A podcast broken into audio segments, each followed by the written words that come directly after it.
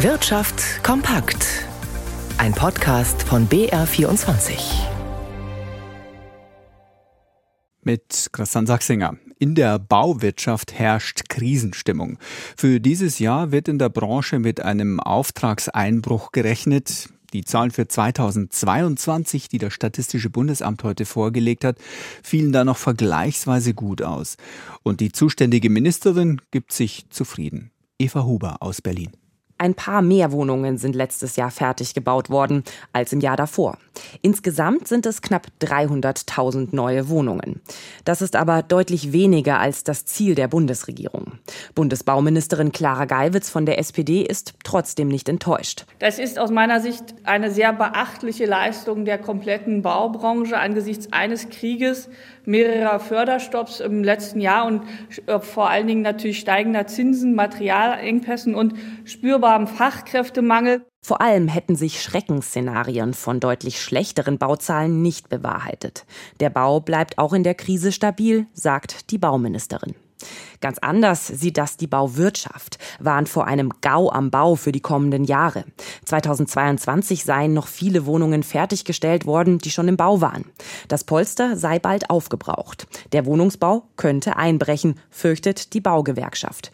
Sie fordert mehr Fördergeld und weniger Vorschriften.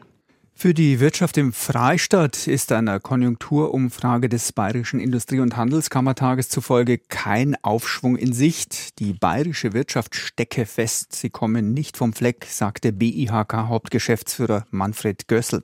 Große aktuelle Sorgen der Unternehmen sind demnach neben hohen Preisen für Energie und Rohstoffe der Personalmangel und die fehlende Nachfrage. Gut ist die Stimmung nur im Tourismusgewerbe, das nach dem Ende der Corona-Pandemie in diesem Jahr wieder auf viele Gäste hofft. Das Netz vergisst nicht, heißt es immer wieder. Tatsächlich ist es schwer, einmal in Umlauf geratene Informationen wieder einzufangen. Aber man kann zumindest versuchen, bei Google bestimmte Daten verschwinden zu lassen. Unter bestimmten Umständen muss das der Konzern möglich machen, wie der Bundesgerichtshof jetzt in einem Urteil zum sogenannten Recht auf Vergessenwerden verkündet hat. Kerstin Anaba schildert uns den konkreten Fall. Geklagt hatte ein Paar aus der Finanzbranche. Es sah sich durch eine Internetseite in Misskredit gebracht und verlangte von Google, die Links zu mehreren Artikeln zu löschen. Google weigerte sich, die Faktenlage sei unklar. Der BGH hat nun entschieden, Suchmaschinen wie Google müssen Links zu Inhalten löschen, die nachweisbar falsch sind.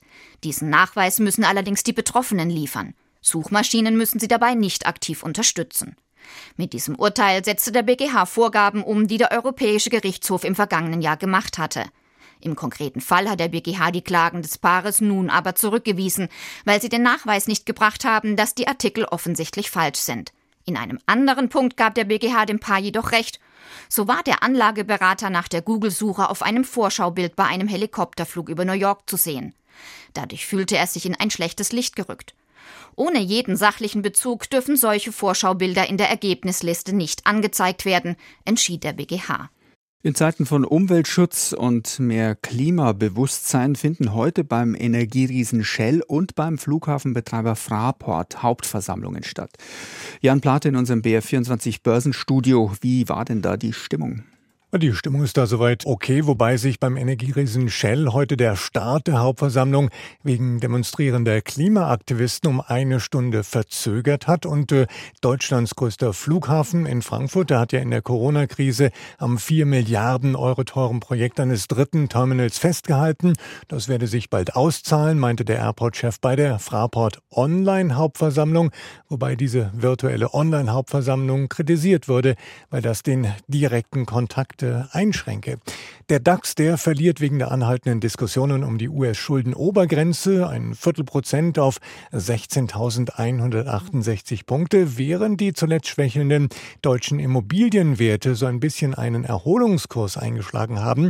Die Verschiebung der Bundestagsberatungen zum umstrittenen Heizungsgesetz befeuert einem Händler zufolge Hoffnungen, dass es nicht so streng ausfallen sollte, wie zunächst befürchtet. Und der Währungsmarkt der Euro fällt auf einen Dollar 0781.